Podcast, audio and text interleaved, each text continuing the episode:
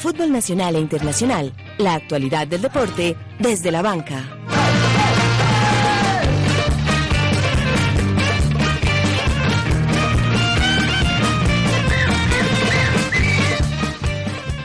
La naranja sigue dulce y exprimiendo a sus rivales en la Liga Águila.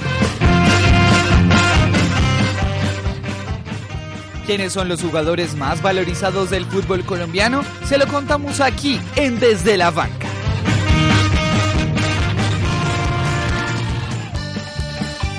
Una aceitada máquina verde despega en Copa Libertadores.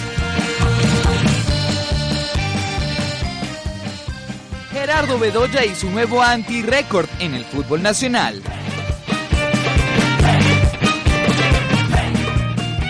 Y vibran y vibran las montañas de Antioquia, Envigado, Medellín y Nacional en lo más alto del fútbol local.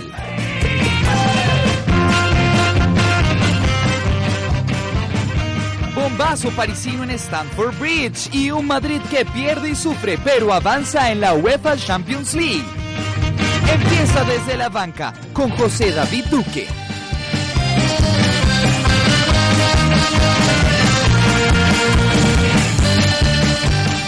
Buenos días, tardes o noches a todos nuestros oyentes que se suman a esta emisión de Desde la Banca a través de Acústica, la emisora web de la Universidad de AFIT. Hoy con muchos temas, con un invitado nuevo y especial a quien le damos la bienvenida, directamente importado desde las élites del departamento de Bolívar, desde Cartagena. Esteban, ¿cómo está pues? Hola José David, muy bien, muy contento de estar contribuyendo aquí desde la banca, como la contribución extraordinaria y costeña que hizo Luis Carlos Ruiz a Nacional entrando desde la banca y poniendo a Nacional a ganar en Copa Libertadores. Así es, y Juan, me imagino que muy contento con tu equipo y con esa victoria que de pronto dejó uno que otro sin sabor, pero que ya la iremos a analizar. Eh, pues José, a ver qué te dijera. Eh, es como un sentimiento, como diría el totono Freindurley Grisales, me queda un sin sabor amargo. Entonces, creería yo pues que no es para prender veladoras ni para eh, eh, hacer fiesta y tirar los bombos y los platillos, pero ahí vamos, ahí vamos. Así es, ya hablaremos en detalle de eso. Juan, ¿cómo vas? Pues imagino que muy contento con ese equipo tuyo en lo más alto de la tabla. Seguimos felices y seguimos contentos y acá eh, aprovechando también la, la neutralidad de la mesa de trabajo para hablar un poquito sobre la actualidad del fútbol nacional e internacional. Muy bien armado este panel, dos contra dos. Eso está muy bien, señores, y vamos a empezar con la Copa Libertadores, ese partido que se jugó el día miércoles en el Monumental de Barcelona, allá contra el equipo astillero, un equipo importante en el fútbol ecuatoriano. Digamos que el Atlético Nacional y el Barcelona empezaron ese partido ambos necesitados, urgidos de los puntos, lo que presagiaba que iba a ser un partido abierto. En los primeros segundos de juego, una desconcentración increíble que no parece de profesionales en la defensa de Atlético Nacional y el jugador blanco del equipo ecuatoriano logra irse logra marcar el gol y con ello se va adelante el, el, el equipo ecuatoriano. Después Nacional eh, eh, trata un poco de organizar sus líneas, se acerca al área con tres disparos en ese primer tiempo, pero realmente no convencía. Un partido muy aburridor. En el segundo tiempo, se, el técnico Juan Carlos Osorio, creo, en mi opinión, que hace unos buenos cambios, entrando eh, el Lobito Guerra y entrando también el señor que hacía referencia aquí, nuestro invitado, Luis Carlos Ruiz. Y a Jairo Palomino. Eh, exactamente, el equipo cambia, se logra hacer una muy buena generación de juego entre Lobito Guerra y Alejandro Bernal, el equipo logra empatar el partido y ya cuando estábamos que firmamos el empate, finalmente un gol en el minuto agónico o en el minuto de Dios le da los tres puntos a Nacional que lo dejan con vida. Juan, ¿cómo viste pues ese, ese partido? Dame tus opiniones. Pues a ver, José, eh, lo primero que hay que decir es que Nacional salió creo yo, eh, muy sobrador pues al campo de juego. Creyó que no estaba enfrentando a nadie y si bien es cierto que el Barcelona últimamente no tiene el mejor equipo ni va bien en la liga ecuatoriana, eh, es un equipo de peso, al menos a nivel de su país, y no podía pues por debajear al rival. Entonces creo por que... Debajear, qué bonita expresión. Creo que esa sobradez fue lo que eh, eh, posibilitó el hecho de que el partido se desenvolviera de la manera perversa en que se desenvolvió para el lado Atlético Nacional, porque el Barcelona pues hizo cosas interesantes en, en, el, en el primer tiempo, ya después en el segundo tiempo eh, Nacional, pues en los últimos 20 minutos con estos revulsivos, pues que el propio Osorio eh, pudo meter a la cancha, por fin le salieron los cambios, casi nunca le da, pero esta vez eh, fueron muy acertados. Y, bueno, y, otra cosa que, es importante resaltar es que había mucha hinchada para muy poco equipo en el primer tiempo. Entonces creo que esos 10.000 hinchas de Nacional que, que hubo pues en, en, Guayaquil eh, nos hicieron que el equipo sentirse de local y pues creo que eso es, muy paradigmático pues en el fútbol latinoamericano. Yo no creo pues que algún equipo, bueno de pronto el Boca o el River, no sé quién, cuál de los dos, pero no creo que ningún equipo haga eso que hizo Nacional. Pues, Son además hinchas que están adorando en este momento en Ecuador, sobre todo en Montañita. Sí, claro, como, como siempre, pues hay unos eh, bárbaros dentro de estas, agrupaciones, unos desadaptados, que más que, que un partido de fútbol parecían eh, que, un, que un, unas barras bravas, unas barras, perdón, parecían una horda mongólica. Don Esteban, y usted que vio todo el partido y se vino hasta con la camisa del verde, cuéntenos a ver su opinión sobre ese encuentro. Digamos, yo esbozo inicialmente algunas consideraciones, que es por ejemplo que Nacional sigue presentando los errores estructurales que lo, que lo comprometen mucho, sobre todo en defensa. Porque es un equipo que arriesga y pone las líneas altas y que intenta salir jugando desde, desde el primer tercio de la cancha y para salir jugando desde el primer tercio, cuando estás jugando visitante y un equipo te presiona alto, vos tenés que tener que cuando el jugador que recibe el balón tiene que tener varias opciones de pase. Y eso, por ejemplo, se vio, se ha visto a lo largo del semestre y se vio ayer. Por ejemplo, Julián, que la paró mal y propició propició que, que, que, Barcelona pudiera aprovechar una contra, pero de todas maneras no, no tenía mucha opción de pase, más allá que reventar el balón, que es algo que parece que en Nacional se descalifica cuando a veces hay que hacerlo. Y después, digamos, yo vi a Nacional atacando con tibieza en el primer tiempo, eh, un equipo soso, lento, anquilosado, sin sociedades y sin, digamos, sin que no, ve, que no se veía inquietante más allá de los remates de media y larga distancia y, y, un, y un segundo tiempo con un equipo con más dinámica. Yo creo que ese, esa, esa ambivalencia que mostró el equipo eh, durante los dos tiempos le muestra al profesor que quizá debería hacer planteos con jugadores un poquito más ofensivos. Por ahora es lo que tengo por decir.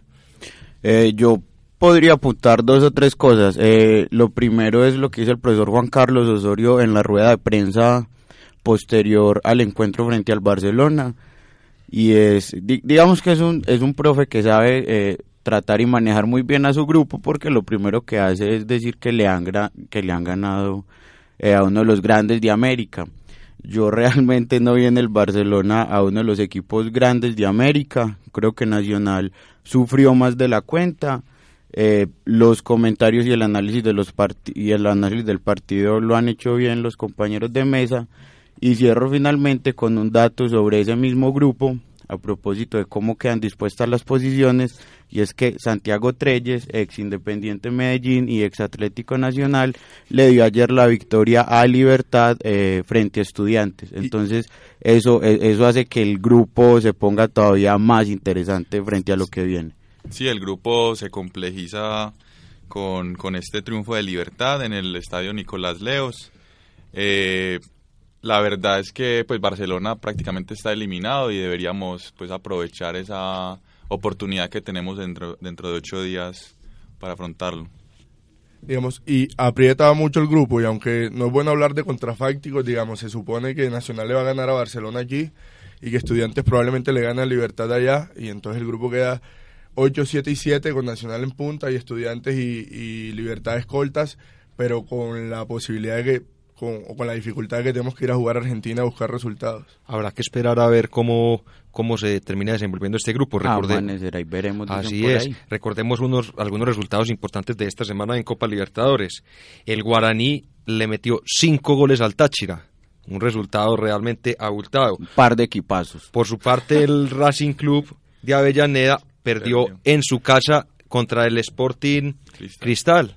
Realmente la cadena que venía de un gran de un gran inicio de Copa Libertadores debe estar muy triste nuestro hombre en Argentina, gran hincha de ese equipo. Porque creo que a la academia le hace mucha falta Diego Milito. Se ve un equipo inconexo en, en ofensiva. Así es, otra gran goleada que tuvimos anoche, el Boca Juniors 5, Zamora 0. Otro partido eh, bastante abultado en su marcador. Y finalmente el que ya mencionábamos, Libertad le ganó a Estudiantes de La Plata con gol de Santiago Treyes. Y acuer- acordate, José, el de River. Claro. River. River empató y es último de su grupo. En Así cancha es. sintética. En cancha sintética. Contra sí. Juan Auris, jugó César Baloyes, que ex Independiente Medellín también, que había hecho gol. El cojo. Eh, el, el cojito había hecho gol la semana anterior. eh, ayer estuvo con Juan Auris, salió más o menos al minuto 77, hizo gol Eder Álvarez Balanta. Quiero resaltar algo sobre Eder, eh, muy de confianza, amigo desde la banca. Y es que Próximamente se- lo tendremos acá. en eh, en las vacaciones, en las vacaciones en el invierno en Argentina. Y es que se vio muy bien. Se, se ve que ya está recuperado de su lesión. Un jugador muy seguro, rápido, va muy bien por arriba.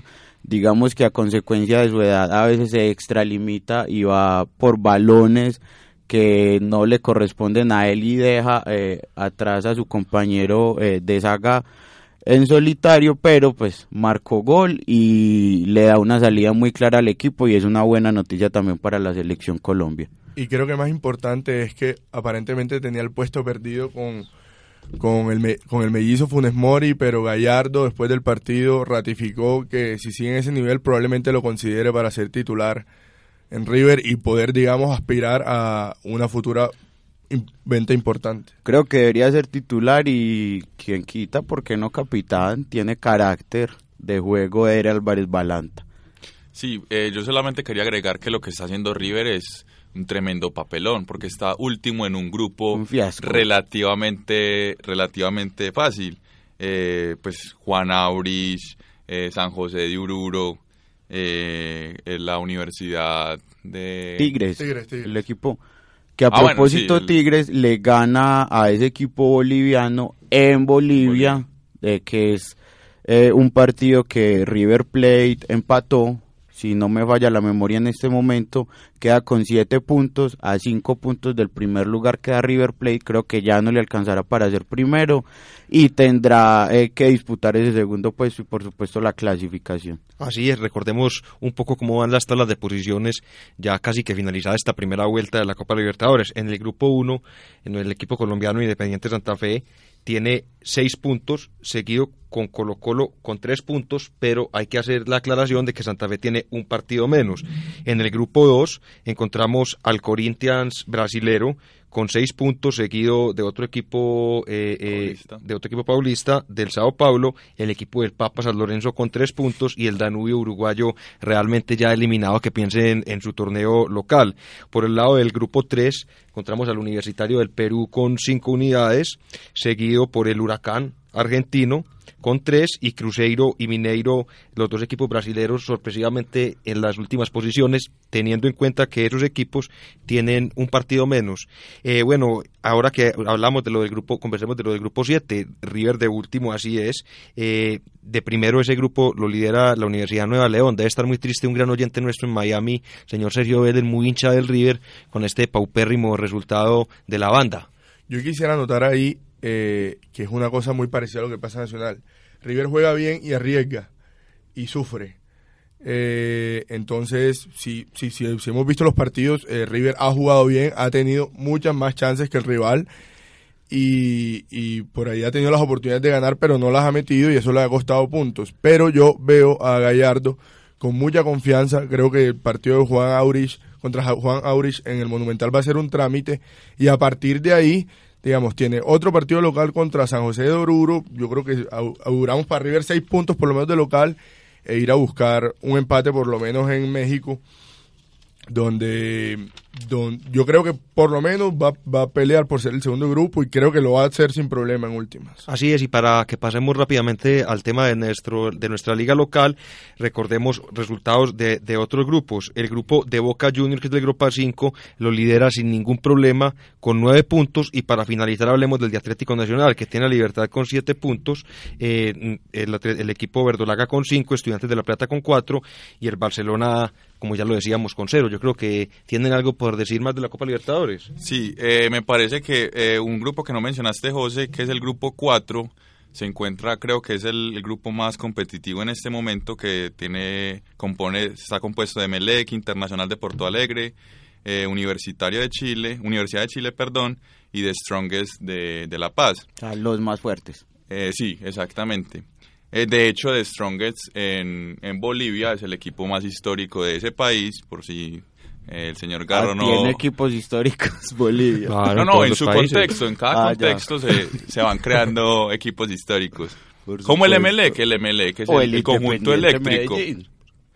Bueno, creo que ese caso es la excepción, porque ahí sí no operaría. Bueno, ahora, señores, les, les propongo que hablemos de la fecha 10 del fútbol colombiano, que dejó, ah, no, perdón, de la fecha 9, que deja los siguientes resultados en la tabla. Ahí tuvimos un pequeño error con nuestros titulares, que los hicimos el día de ayer y por problemas técnicos no los pudimos cambiar. Hablábamos que vibraba las montañas de Antioquia con los tres equipos en los primeros lugares. Sin embargo, ayer el Deportivo Cali que tiene un partido más que Atlético Nacional, nos quitó ese honor y nos mandó al cuarto puesto, pero recordemos que tenemos Envigado con magnífica campaña, 18 puntos. Qué bien lo del Envigado, no me canso de decirlo. O sea, me siento orgulloso. Después del Medellín sería hincha del Envigado, Y definitivamente. vos que vivís ahí cerca, en el sur del, del Valle de la Burra. Medellín con un partido menos, recordemos que tiene un partido aplazado contra Santa Fe, eh, tiene 17 unidades. El Deportivo Cali en un muy buen partido ayer logró vencer cuatro goles por tres al Atlético Tres, dos. Junior, eso, tres, tres goles por dos al Atlético Junior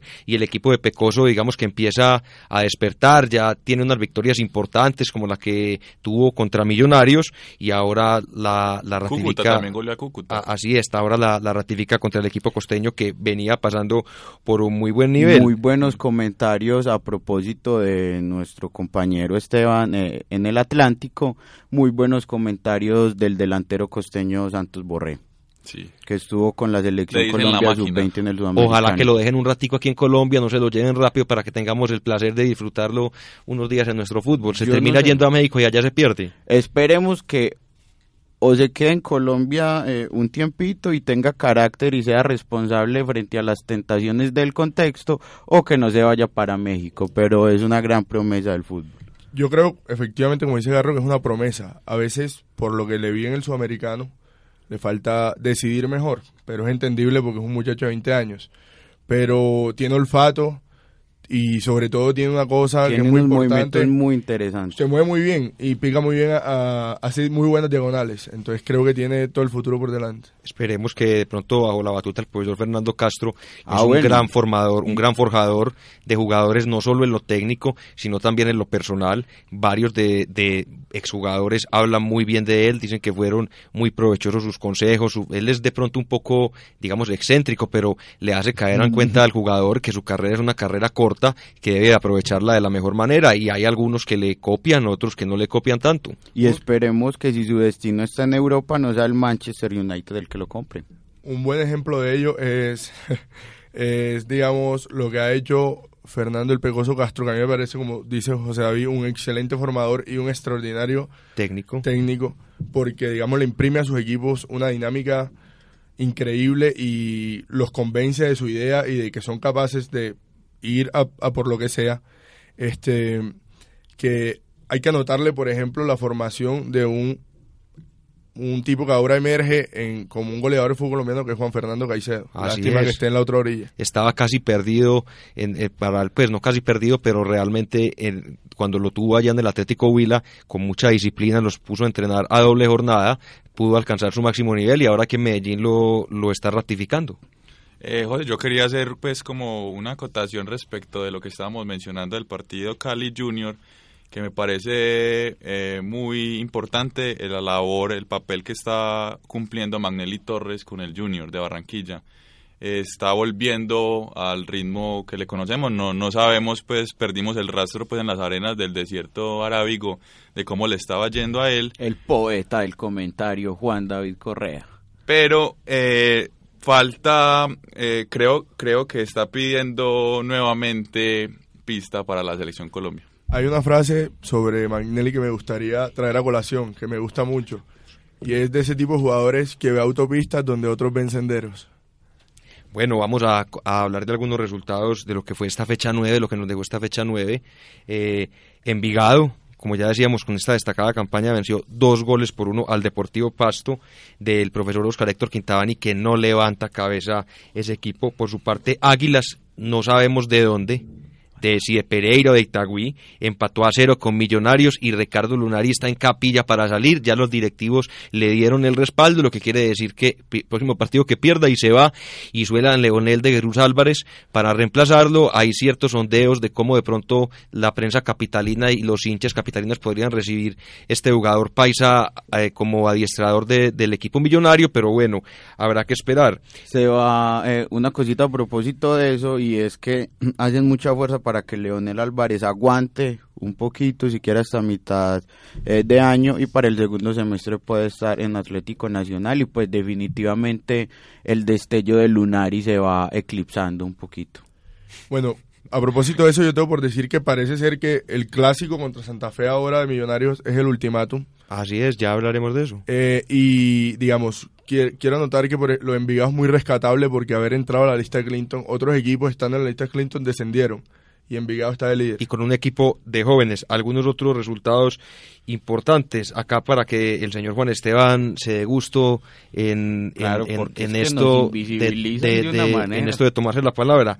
Medellín 2, Huila 0, un Huila que venía haciendo una gran campaña a la mano de José Fernando Santa no, Medellín, y, la sigue haciendo. y la sigue haciendo Medellín con casa llena por fin logra ganar y realmente un alivio para los hinchas. Eh, han servido mucho los comentarios del psicólogo deportivo a propósito del pánico escénico de los jugadores del Medellín. Eh, es difícil cuando son jugadores, digamos, que vienen de equipos que no están acostumbrados a tener una hinchada tan numerosa, multitudinaria y bonita, eh, viéndolos jugar, es, es, es, normal que sientan un poco de nervios, pero lo del Medellín el miércoles fue rescatable. El, el Medellín le, tengo dos críticas fundamentales. Está haciendo bien las cosas, muy bien, pero faltan eh, los resultados de local. Esperemos que esa victoria contra el Huila sea un nuevo despegue para el equipo rojo. Y, y, falta elaborar más el juego. Es un equipo muy vertical, es un equipo que le falta lateralizar, le falta juntar a sus jugadores más importantes, a Juan David Pérez, a Brian Angulo, a Hernán Echalar, a Caicedo, son jugadores muy bien dotados técnicamente que le pueden dar un buen tratamiento al balón, como dice el maestro Hernán Peláez, jugar un poquito a eso que llaman fútbol lírico, eh, al Medellín le ha costado porque no ha podido consolidar su medio campo. Volvió la Goma Hernández, una muy buena noticia para los hinchas poderosos. Sin embargo, Marrugo sigue lesionado, Brian Angulo lo está haciendo muy bien, entonces esperemos que entre las lesiones y el pasar de los partidos se pueda consolidar mucho más el Medellín en todas sus líneas, especialmente en, en esa línea de la mitad de la cancha. Y también muy rescatable lo de Didier Moreno. Cristian Restrepo lo hizo muy bien también ante Chico, fue un empate 1-1, un empate inesperado eh, por los hinchas, merecido por lo que hizo el técnico. Eh, yo quisiera preguntarle al doliente pues de, de, Medellín. Yo no soy doliente del Medellín, yo soy felizmente hincha del, del, del segundo de la tabla. En este el doliente momento. del Medellín, literalmente, pues porque los hinchas poderosos pues están acostumbrados a sufrir. Sí, contra el Huila se sufrió, es la verdad. Eh, me gustaría preguntarle si las cosas están tan ordenadas y se ve tan bien sincronizado el equipo. Eh, porque el público exigente del Medellín, que es muy exigente pues en el último tiempo, eh, está gritándole burro al técnico de Medellín. Pues me, me, gustaría como saber por qué, si los tiene de segundos en la tabla, no sé. Qué buena pregunta, Juan David. A ver, te cuento. Como, te, como, como comentaba, al Medellín le falta consolidar aún el medio campo. Eh, le falta hacer un equipo menos vertical, que juegue menos al contragolpe y que tenga mucho más el balón. Los comentarios de Hernán Torres no han venido de toda la hinchada del Deportivo Independiente de Medellín. Eh, me atrevería yo a decir que no es más del 10 o el 15% eh, los Cifras que comentan. Del DANE, o de... no, menos mal no son del DANE. Eh, del 10 o el 15% los que comentan eso a propósito eh, de la actuación del profe. Las cosas creo que están bien y el Medellín promete. El Medellín no ha llegado, eh, como dice una famosa emisora por acá, al punto más alto. de rendimiento todavía le falta un poquito y esperemos que con los partidos y la consolidación del medio campo con los jugadores que han ido entrando por las lesiones que se han producido, eh, digamos, esté un poquito más claro el juego del Medellín ahí en la mitad de la cancha. Y lo otro es que por ser un equipo tan vertical, es que muchas veces termina entregando el balón para esperar espacios arriba y equipos como Chico vienen y cobran y marcan y se llevan un punto inmerecido porque eh, deja mucho que desear el Chico como equipo profesional del fútbol colombiano. Yo creo que Medellín, y por eso se explica un poquito el presente de, Medellín, ha sufrido una transición que fue muy parecida a lo, que le pasó a Racing, al Racing de Coca para ser campeón. No va a decir que Rojo va a ser campeón porque no lo creo. Este pero, sí. Pero eh, e, era un equipo que elaboraba y arriesgaba porque ponía las líneas altas y, elaboraba mucho fútbol y entonces los rivales generalmente lo cogían en transiciones y le empataban los partidos o se lo ganaban en el Atanasio. Ahora yo creo que el el profesor Hernán Torres, que a mí me parece, en mi humilde opinión, el segundo mejor técnico del, del país después de Juan Carlos Osorio. Eh, eh, el Mourinho. Ha hecho una transición y lo que ha, digamos, ha privilegiado, si se quiere, eh, una, una forma más vertiginosa por de, de atacar en función de buscar resultados y asegurar resultados antes de antes que el juego bonito. Así es, señores, ya que vamos a terminar nuestra sección de fútbol colombiano, teníamos unos titulares que vamos a desarrollar. Hablábamos de lo de Gerardo Bedoya y sí, Gerardo el de México sigue con su récord. Ya vamos en 45 expulsiones en el fútbol profesional colombiano. Realmente eso es no un récord, sino digamos que un antirécord, superando a Eduardo Pimentel, el propietario del, del Chico. Y al Panzer Carvajal. Y, y hay algo ahí bien complejo y es si uno empieza a sumar los montos que deben de pagar por cada expulsión Imagínese, sería el segundo con más recursos. Yo, yo le digo que en la, federación deben hacer mucha fuerza para que Gerardo no, no, no, logre colgar los guayos. Y el último ático que les quería dar, porque nos falta mucho, nos falta mucho, eh, mucha información y tenemos poco tiempo, que también lo hemos dicho los titulares y por acá en Twitter me están diciendo que lo suelte todos nuestros oyentes a quien, a quienes saludo en este momento, es el que hace referencia a un informe que publicó Marketing Express, una importante firma consultora de carácter deportivo que evalúa a los jugadores colombianos y dio la lista de los 10 más valiosos. En el primer lugar encontramos al señor Pablo Velázquez de Atlético Nacional, valorado en 2.6 millones de euros, seguido por Marcos Pérez, el jugador del Tolima en 1.7, Vladimir Marín, me extraña que está en esta lista 1.5, Jamilson Rivera de Santa Fe, 1.5 también, otro jugador de, de, la Casa Roja, del equipo del frente, el señor Cristian Marrugo, avaluado en 1.25 millones de dólares, seguido por Cristian Nasuti del Deportivo Cali.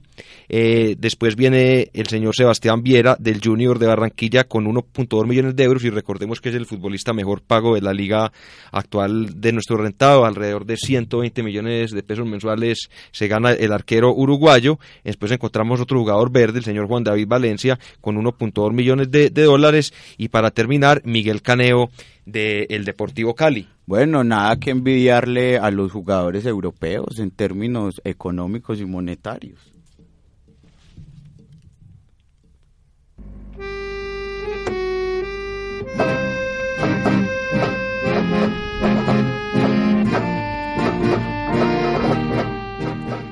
Vamos al sur del continente con el fútbol gaucho.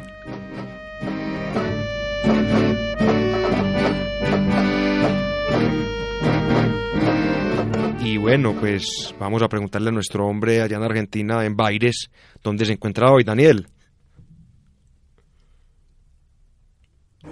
Así es, José te saludo desde los estudios de Radio Prisa aquí en la capital bonaerense, muy cerca ya del otoño, acá en la Argentina, en el sur del continente, con lo más importante de la cuarta fecha del fútbol gaucho, que tiene la punta de azul y oro, con Rosario Central 12 puntos liderando, después de vencer a domicilio 3 a 1 en Bahía Olimpo, Boca el segundo con 10 puntos y San Lorenzo y Estudiantes de La Plata que jugaron en la fecha ambos con nueve puntos, son tercer y cuarto respectivamente. Empecemos con la cobertura de los grandes. River Plate que empató 2-2 con Unión, ganaba 2 a 0. Jugó el doctor Eder Álvarez Balanta todo el partido, pero el equipo santafesino se lo dio vuelta y se lo empató al millonario. Que ya empiezan a sonar alarmas en Núñez. ¡Ay, Gallardo! Boca, el equipo Geneise que viajó al cementerio de los elefantes y empató a un gol con Colón. El gol fue anotado por Martínez. Racing Club, la academia, el equipo suyo, señor director que viajó a Santa Fe a enfrentar la crema y se trajo un empate Rafaela, 1 a 1. Fue el primer punto del equipo santafesino en lo que va del torneo 2015. San Lorenzo de muy buen partido y con un golazo de Pitu Barrientos que venció el pincha a domicilio y lo tiene de tercero en la tabla de posiciones y la irregularidad del rojo de Avellaneda Independiente que para mí tiene uno de los mejores jugadores del torneo, el delantero Fede Mancuello que volvió a anotar, pero no le alcanzó. Y la gente del Rojo volvió a ver perder su equipo en casa, 1 a 2 contra el Pirata Cordobés. Repasemos la Copa Libertadores de América, que tiene a San Lorenzo de Almagro que descansó en la semana. Huracán con su segunda salida consecutiva y empató a ceros, igual, igualmente que su salida anterior había sido en Brasil y ahora fue a Perú y empató con Universitario. Muy bien plantado la defensa del Globo. Boca que le metió 5 a Zamora. Lo más importante fue el arbitraje del colombiano Mr. Bean. River no pudo anoche en la cancha sintética del equipo peruano Juan Aurich. El gol fue el colombiano Eder Álvarez Balanta y estudiante de La Plata que juega en el grupo de Nacional de Medellín perdió a domicilio en el estadio Nicolás Leo con Libertad 1 a 0 y se apretó el grupo entre Nacional, Estudiantes y Libertad. La próxima fecha se repetirán los juegos, pero ahora Estudiantes recibirá Libertad en Argentina y Nacional de Medellín en el Atanasio Girardot será local contra el Barcelona de Guayaquil. Y por último, Racing Club que perdió 1 a 2 de pésimo arbitraje del señor Zambrano que pitó un penal inexistente para los peruanos faltando 5 minutos cayó en su casa 1 a 2. Sin embargo, lo tiene todavía puntero del grupo. La próxima fecha, la quinta fecha del fútbol argentino, del fútbol nacional, tendrá los siguientes partidos. Esta noche jugará Racing y Colón ahora a las 21.15 para que este señor director lo, lo sintonice. Boca será local ante Defensa y Justicia. Unión de Santa Fe recibirá Independiente de Avellaneda. Arsenal en el Viaducto recibirá al equipo millonario. Central, que es el líder, será local ante Temperley y podrá aumentar su ventaja contra sus perseguidores. Y el partido más importante para mí es el clásico de los barrios de Parque Patricios y Boedo. En el gasómetro jugarán San Lorenzo de Almagro y Huracán, el globo, el globo, el gran globo tradicional, un clásico de más de 100 años de historia. Esta fue toda la información para Radio Acústica y toda su inmensa sintonía para la Universidad de AFIT desde el fútbol argentino. Saludos. Muchas gracias a Daniel, un completísimo informe, realmente no nos deja absolutamente nada más que decir, creo que podemos pasar porque todo está dicho.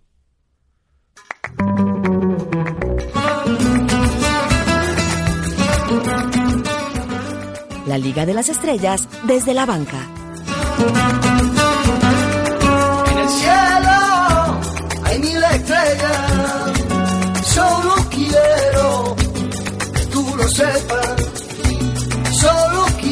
Ahora nos vamos con nuestro hombre en Madrid, el señor Isaac Sandoval. Isaac, ¿desde dónde nos saluda hoy?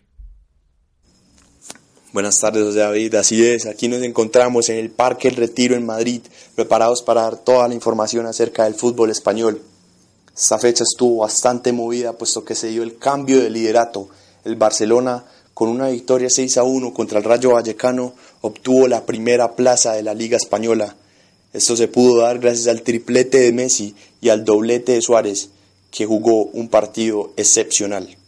El Real Madrid perdió contra Athletic Bilbao en el nuevo San con un cabezazo impresionante de Aduris que pone en una crisis mucho más amplia al Real Madrid después también de haber perdido contra el Chalque 3-4 en el mismísimo Bernabéu. El Sevilla de Carlos Vaca también se enfrentó al Deportivo de La Coruña y obtuvo una victoria de 4 a 3 con una figura impresionante del jugador de la cancha que fue Vitolo. El Granada de Jason Murillo y John Córdoba se enfrentó a Málaga, con Murillo como titular y John Córdoba entrando en el segundo tiempo. Obtuvo una victoria de 1 a 0 que lo saca de la depresión en la que se encontraba. Ahora está un poco más cerca de la, de la media tabla de la Liga Española y espera que la próxima fecha pueda salir de los puestos de descensos. La tabla queda así entonces. El Barcelona en primer puesto con 62 puntos, Real Madrid le sigue con 61, Atlético de Madrid 55, Valencia 54, Sevilla 49 y Villarreal 48 en puestos de Europa. Granada por su lado quedó en el 19 puesto con 22 puntos. La pelea por el Pichichi se entre Ronaldo y Messi con 30 goles. Neymar le sigue con 17, Griezmann con 14 y Vaca con 14. La próxima fecha será entre Valencia y Deportivo de La Coruña, Atlético de Madrid Español, Eibar Barcelona, Sevilla Elche y Real Madrid Levante. Esperamos que esta fecha sea mucho más excitante que la anterior y con un Real Madrid repuntando y saliendo de esta crisis tan profunda en la que se adentró gracias a una paupérrima actuación entre las últimas tres, entre los últimos tres partidos. Esperamos que el Barcelona también obtenga un buen resultado para mantener su cima y el Atlético de Madrid salga un poco más de esa defensiva tan fuerte en la que se encuentra. Eso es todo desde aquí eh, en España. Volvemos con usted, José David. Completísimo informe de Isaac Sandoval. Juan, ¿tenías algo para decirnos? Juan Esteban. Sí, claro. Juan acá. Isaac, eh, bien, bien hincha del merengue, pues no, no creo que sea la crisis del Real Madrid. Se pone muy, muy interesante la Liga Española, repunta el Barcelona, Leonel Messi, digamos cada 15 días se puede escoger al nuevo mejor jugador del mundo estos últimos 15 días eh, creo que lo de Lionel es excepcional, llegó a su triplete número 32 en el fútbol profesional, digamos que esos son cifras ya 24 con el Barça astronómicas y le lleva eh, apenas un punto el Barcelona al Real Madrid, entonces ahí está todavía todo por definirse. Eh, sí, José, yo solamente quería agregar pues que en el asunto de la llamada crisis del Real Madrid me parece que que es eh, eminentemente mediática eh, y, me parece que la fanaticada del Real Madrid pues ya eh, pasa los, los límites de, de, los malos hinchas en esos términos, pues porque no es una crisis cuando tu equipo está pasando a cuartos de, de final en la Champions, está vivo en, en, la, en la Liga Española, entonces pues no hay ninguna crisis, de verdad. Están parecidos a los hinchas de Medellín llamando burro al señor Hernán Torres. Bueno, señores, ¿qué opinan si hablamos de estos últimos minuticos de la UEFA Champions League que tuvo una muy interesante actividad esta semana? Comencemos por ese partido en Stamford Bridge entre el Paris Saint-Germain y el Chelsea. Yo tengo por decir al respecto que, por ejemplo, en los dos partidos el árbitro condicionó los juegos expulsando rápidamente a dos jugadores a los tres minutos a un jugador del Shakhtar en Múnich que terminó por, por sepultar, digamos, la suerte de, los ucranianos. Y después en el partido en, en, el Stanford Bridge, digamos, creo que por el contrario la expulsión del Latan eh, potenció motivó. motivó y potenció digamos los ánimos de, de los parisinos que digamos sacaron el fuego sagrado que, que son necesarios para, para, las grandes citas, para vencer a los grandes rivales. Hicieron un partido excepcional contra un Chelsea eh, amarrete, mediocre, que cuando con hombre menos en el segundo tiempo puso a Souma por un volante ofensivo. Por y no metió a cuadrado. Y no metió a cuadrado, por ejemplo. Muy mal hecho. Eh, sí, yo quería apuntar dos cosas. Lo primero es que Mourinho efectivamente eh, salió a empatar y perdió. Recordemos que él con el empate clasificaba. No me choca. Eh, se vio también un poco su temor por lo que comenta Esteban eh, a propósito de los cambios que realizó. Dicen por ahí los entendidos del fútbol de los equipos con 10 hombres, líbranos señor. Efectivamente para el Paris Saint Germain fue un revulsivo y me devolvió eso a la mitad del año eh, 2014 en el Mundial, donde David Luis y Thiago Silva le dan la victoria a su equipo. ¿Qué par de centrales tiene la sin selección lugar, brasilera? sin lugar a duda, los mejores centrales del mundo los tiene en este momento el Paris Saint-Germain. Brasileros los dos. Yo anoto ahí que cambiaría a David Luis por Oscar Fabián Murillo Murillo. Ah, o no, por- pues ya eso vamos, Andrés Mosquera es excepcional. Bueno, otro resultado importante, más que todo por lo abultado, se, era la lógica que de pronto ganara el equipo bávaro, el Bayern Múnich goleó y en el global terminó siete goles por cero contra el Shakhtar Donetsk. El equipo de Guardiola avanza sin problemas a los cuartos de final. Un- un- una serie sin equivalencias, digamos, un super equipo una super estructura administrativa, deportiva y un equipo que, digamos, que se intenta intenta buscar jugadores, sobre todo brasileros, para, para buscar, digamos, alguna posibilidad, pero creo que es un equipo que antes dio mucho, no puede dar mucho más, mucho más que eso. El Chartak Donetsk, eh, hay que hacerle la aclaración a los, a los eh, oyentes Desde la banca. desde la banca que pues fueron fueron fueron bombardeados pues por el Bayern, pero ellos están acostumbrados ya a que los bombardeen.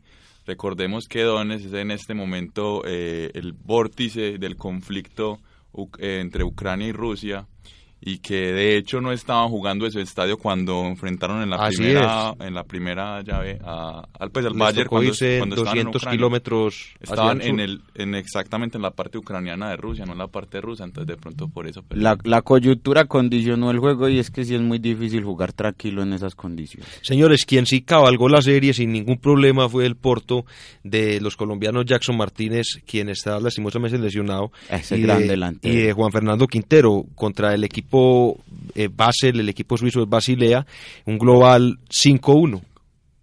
Ganó con autoridad el Porto, eh, no jugó Juan Fernando Quintero, lastimosamente, lo seguimos esperando, es un jugador con mucho talento. Creo que es importante que su manager deportivo empiece a explorar otras opciones en Europa, ojalá, y se sigue esperando a Jackson Martínez. Eh, pues sobre el papel no le hizo falta al Porto, pero sabemos que es un gran delantero. Y en otras citas, digamos, en cuartos de final va a ser necesario. No sé si recuerdan la magnífica asistencia que hizo el fin de semana contra el Sporting de Lisboa. ¿La de taco o la del balón al fondo? La de taco. La verdad que un, hizo dos pases muy bonitos Jackson Martínez en ese partido que menciona Esteban. un verdadero jugadorazo y recordemos que para la otra semana se finalizará esta etapa de octavos de final de la UEFA Champions League con los partidos con- de- entre el Juventus y el Borussia Dortmund que gana el equipo eh, de, de- de Turín dos goles por uno, el Manchester City contra el Barcelona 1-2 quedó ese partido allá en, en Manchester. Esperemos a ver cómo lo resuelve el Barcelona en el Camp Nou a su favor. El Arsenal la tiene realmente muy complicada contra el equipo eh, de Mónaco. Perdió 1 a 3 en su casa y el Bayern Leverkusen que tiene una pequeña ventaja ante el Atlético de Madrid será un partido a muerte yo creo que el más atractivo de la próxima semana para, para, para este torneo Eh, quería apuntar algo muy pequeñito y es ese duelo tan interesante que se ha dado en la filosofía entre ingleses y franceses y están en este momento los franceses que son como la liga más aburridora del universo con todas las posibilidades de dejar eh, a los papás del fútbol en el mundo que son los ingleses por fuera. Así es, y señores, tenemos dos minuticos antes de irnos para Inglaterra, de pronto para hablar un poco, a solamente un comentario, se supo los rivales de Colombia en la fecha FIFA, realmente quedamos todos esperando equipos de calidad, Kuwait y cuál es que es el otro, Y Bahrein. Y Bahrein, ¿cómo le El- parece? El penúltimo equipo en el ranking de la clasificación de la FIFA, Bahrein. Bueno, realmente... Ecopetrol tuvo que ver en todo esto. Son unos visionarios, se están preparando ya para el Mundial de Qatar. realmente eh, increíble.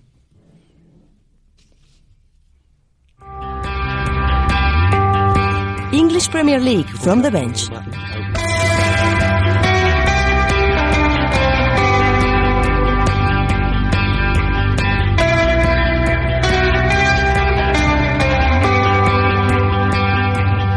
Y bueno, Juan, coméntenos cómo amaneció Londres después de este blitz propiciado por el equipo francés. Hola José, un saludo para usted y para sus compañeros allá desde el banco. Aquí en Londres se respira un aire bastante amargo por la eliminación entre semana del Chelsea en los octavos de final de la Champions League. En un partido bastante dramático, pero bastante entretenido, el Paris Saint-Germain le empató 2 a 2 aquí en Londres al Chelsea en tiempo extra. Recuerdo que los goles del conjunto parisino fueron brasileros. Esto confirma así la eliminación del Chelsea y la mala actuación de los equipos de la Premier en competiciones europeas este año. La única esperanza queda para el Manchester City que la otra semana tendrá que visitar al Barcelona para tratar de avanzar a los cuartos de final de la Champions. Les recuerdo que la serie la va perdiendo 2 a 1 ya que perdió como local. Cambiando de tema un poco, hablemos de la fecha local que se juega este fin de semana. Será la, fecha número 29 de la Premier League y tiene partidos bastante interesantes. Mañana el día sábado a primera hora a las 11 de la mañana el Arsenal recibe al West Ham. Le confirmo que está David Ospina como titular asegurado para el partido de mañana. A segunda hora, una y media hora colombiana, el Manchester City visita al Burnley Football Club. Esperemos que el Manchester City tenga un buen partido para que llegue con buena energía entre semana al partido contra el Barcelona. El día domingo, el Chelsea, que viene de capa caída después de haber perdido entre semana, recibe a primera hora al Southampton, nueve y media de la mañana. Como dato curioso, le recuerdo que el Chelsea, de los últimos 14 goles, 7 goles han sido marcados por sus defensas. Esto confirma una pequeña crisis en la parte delantera. Diego Costa solo ha marcado un gol en los últimos 11 partidos. Esperemos así pues que el profe Mauriño le dé alguna oportunidad al colombiano cuadrado para que tenga algunos minutos en este partido. A segunda hora, el Manchester United va a recibir al Tottenham al mediodía. Este sería un buen partido para disputar el cuarto cupo para la Champions League del próximo año, ya que el Manchester en este momento es cuarto y el Tottenham es sexto. El Tottenham viene de perder la final de la Copa de la Liga contra el Chelsea el fin de semana anterior. No juega el argentino Ángel Di María por expulsión y por el momento no está confirmada la actuación del colombiano Radamel Falcao, que seguramente será suplente como lo ha venido siendo. La tabla de posiciones es la misma de hace ocho días, ya que no hubo fecha, como le había comentado. Chelsea líder 63 puntos, Manchester City primera escolta 58, Arsenal 54, Manchester United 53 y Liverpool 51. Esta es toda la información aquí de la Premier League. Sigan ustedes allá, un saludo, gracias. Completísimo, completísimo. Muchas gracias a Juan eh, en Londres. Y bueno, vamos con nuestra última sección, lo que se nos queda en el tintero. ¿Qué se le queda a Esteban? José, se nos queda en el tintero sin duda la jornada de clásicos en Colombia y dos partidos en particular que concentran el interés. Eh, Millonario Santa Fe por la posibilidad de que si Lunari no gana pueda salir de, del equipo embajador, pero sobre todo pondremos la lupa en Nacional Medellín, un partido donde se espera que Nacional juegue con, con un equipo alternativo, mixto, pero que creo que tiene todo el escenario para ganar frente a un rival en teoría menor. Sí, quisiera decir que, que me embarga un sentimiento de tristeza el mirar que cuáles son los clásicos de Colombia, los que restan, y de verdad que solamente hay eh, dos clásicos de los tradicionales, pues Nacional Medellín y Millonario Santa Fe. De resto son partidos que de nada tienen de clásico, entonces ya no podemos denominar a esta jornada jornada de clásicos. Y un datico que quería eh, mencionar es el regreso de Juan Camilo Zúñiga a las canchas. Eh, ayer eh, estuvo eh, cuando el Napoli estaba enfrentando contra el Dinamo, de Moscú 3-1. si no estoy mal, ganó el, el Napoli.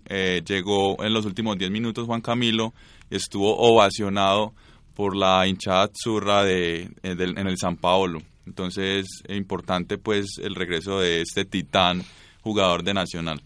Y bueno, Juan, ¿qué, qué se te queda en el tintero?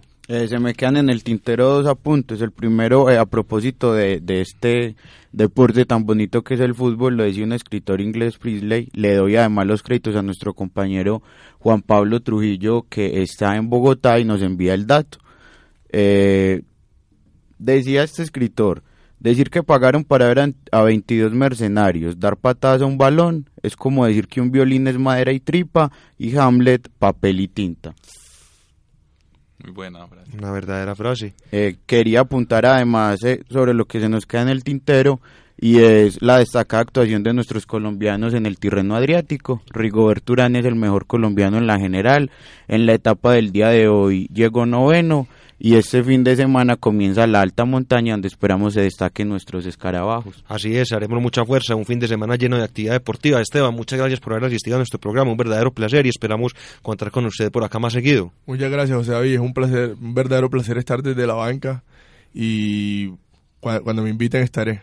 Eh, Juan, muchas gracias por su presencia. Como siempre, nos nutre mucho toda su sabiduría y hasta sus poemas que alumbran esta cabina. Muchas gracias José y esperando que la normalidad se haga explícita el domingo y que Nacional gane con tranquilidad el clásico. Ah, la normalidad ya. Eh, ¿Cómo se despide Juan? Yo le quiero dar un saludo muy especial a las personas que nos escuchan en este momento en vivo eh, por la emisora web de la Universidad de AFIT. Le quiero dar un saludo muy especial también a quienes nos acompañan, a Sergio, a Cheche, a Jorge Calla, a Alejo Muñoz, a Juan Felipe, a Claudia Mejía. Muchas gracias por estar acá con nosotros. Y también tenemos oyentes que me reportan por Twitter. Eh, Berry, me reporta también el señor Daniel Isaza desde Argentina, Isaac Sandoval desde España, me responde también Sergio Vélez desde Miami y tenemos también audiencia en Asia, en, en Asia con el señor Daniel Pérez. Y también a Sasha Estefanía y Ana María Díaz, un saludo bien especial desde la banca. Así es, señores, muchas gracias y nos reencontramos en este que es su programa La Banca en la emisora digital de la Universidad de Afit. Ojalá Chalar no le haga mucha falta al Medellín este domingo.